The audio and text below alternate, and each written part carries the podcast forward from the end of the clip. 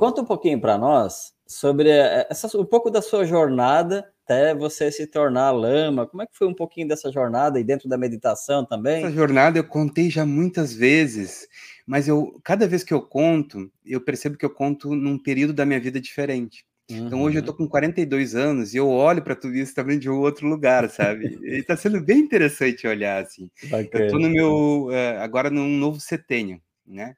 42 anos. E 7 em 7 sempre mudanças de vida acontecem para mim. Assim. Uhum. então, dentro desse aspecto mais numerológico, é, hoje eu estou olhando para a vida de um jeito um pouco diferente. Eu me conheço muito melhor. Uhum. Eu já estabilizei muitas áreas da minha vida que fazem com que eu olhe para o próprio processo da minha caminhada um pouco diferente, né? Uhum. Mas eu poderia dizer para ti assim que é, quando eu iniciei no budismo, eu estava buscando equilíbrio emocional antes de iniciar no budismo, na verdade, né? Então uhum. eu, eu, nessa dos meus 13 anos em diante, meus 13, 14 anos, essa época foi muito difícil para mim. É difícil para muita uhum. gente, né?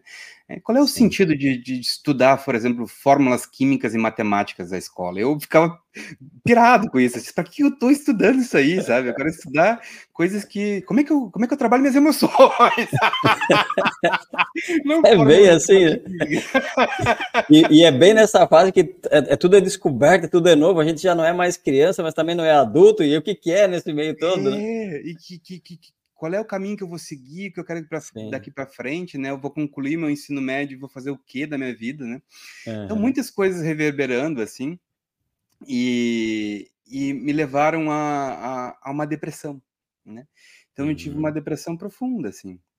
É, não, não, não, sei, na época não, não me foi é, diagnosticado que nível de depressão, porque tem vários níveis, né?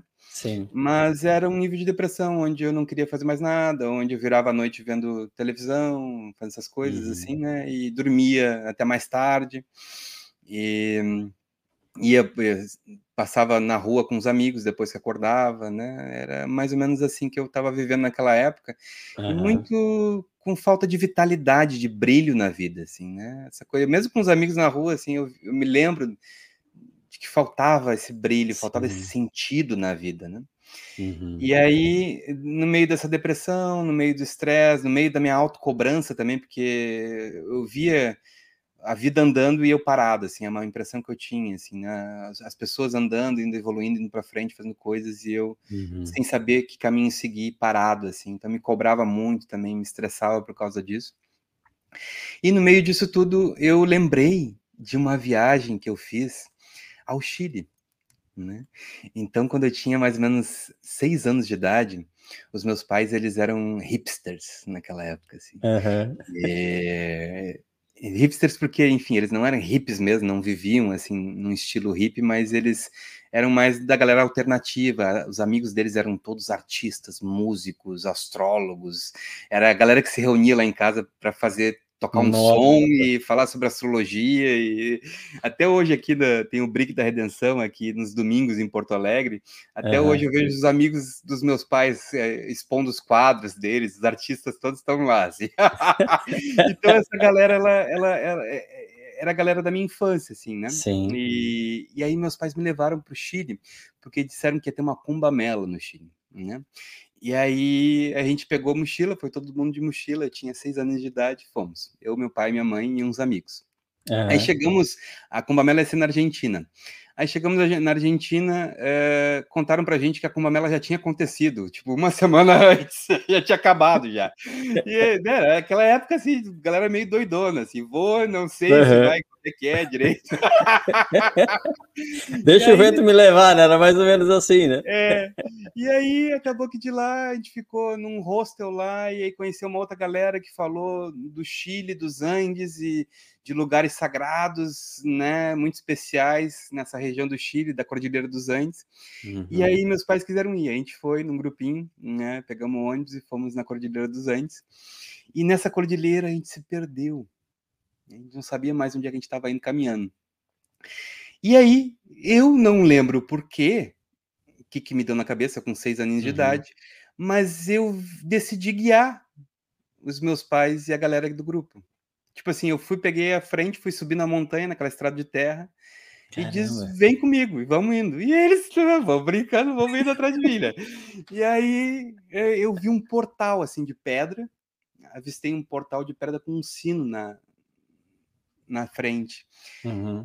E eu disse, ah, alguma coisa tem aqui. A gente já tava todo mundo com fome e tal, tocamos o sino. Aí demorou, acho que, olha, uns 30 minutos. A gente ficou tocando o sino, ninguém via, ninguém via. Caramba. Mas era no meio do nada, a gente não tinha para onde ir. Vamos ficar aqui, né? Vamos, daqui a pouco vai ter comida, de repente.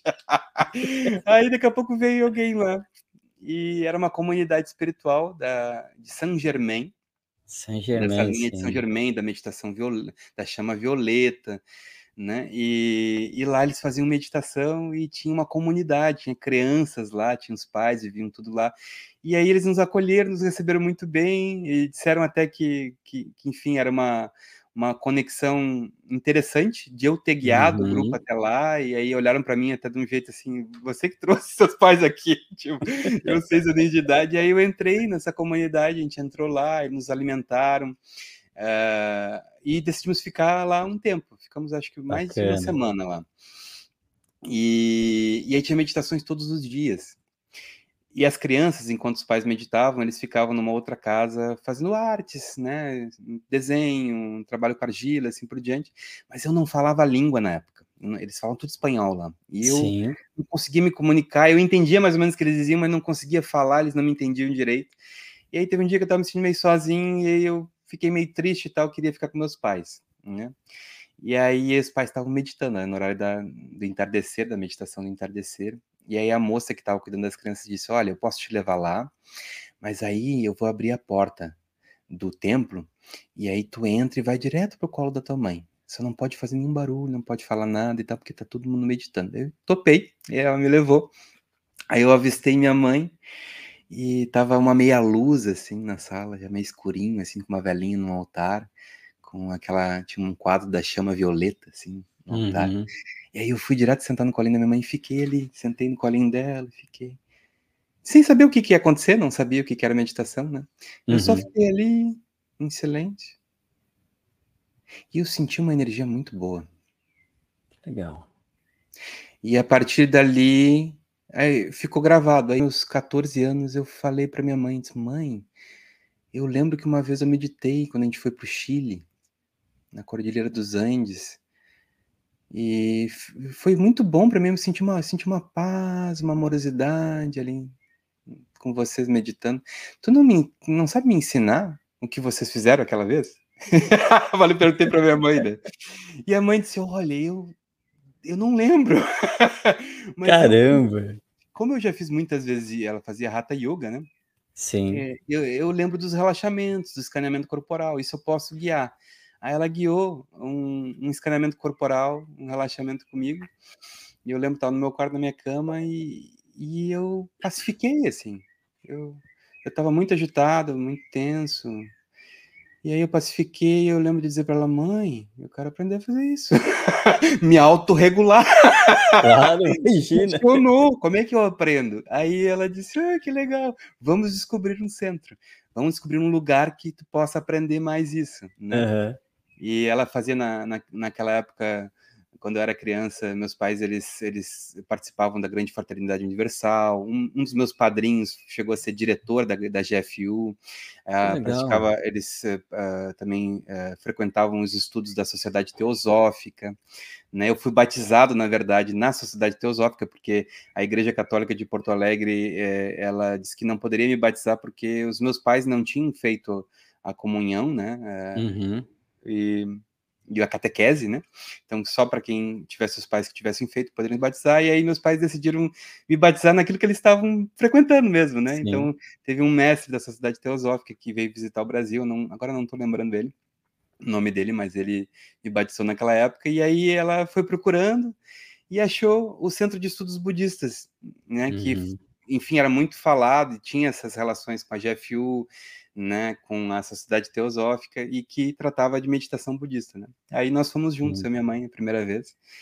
E quando eu cheguei lá, eu olhei para as pessoas e eu vi uma energia e um olhar diferente. Não era aquelas pessoas que tinham um olhar agitado, né? E às vezes muito sem, sem, sem conseguir ter espaço e tempo de qualidade uhum. para olhar para o uhum. outro, né? Para os outros. Ali eu encontrei pessoas que olharam para mim, assim. Ah, que legal. E me ouviram, e me receberam, e ficaram felizes por me ver e não me conheciam. É, aquela, teve um impacto isso. Eu bati uhum. o olho no olho no olho das pessoas e tinha algo diferenciado ali. E aí, a partir daí, eu nunca mais deixei a meditação.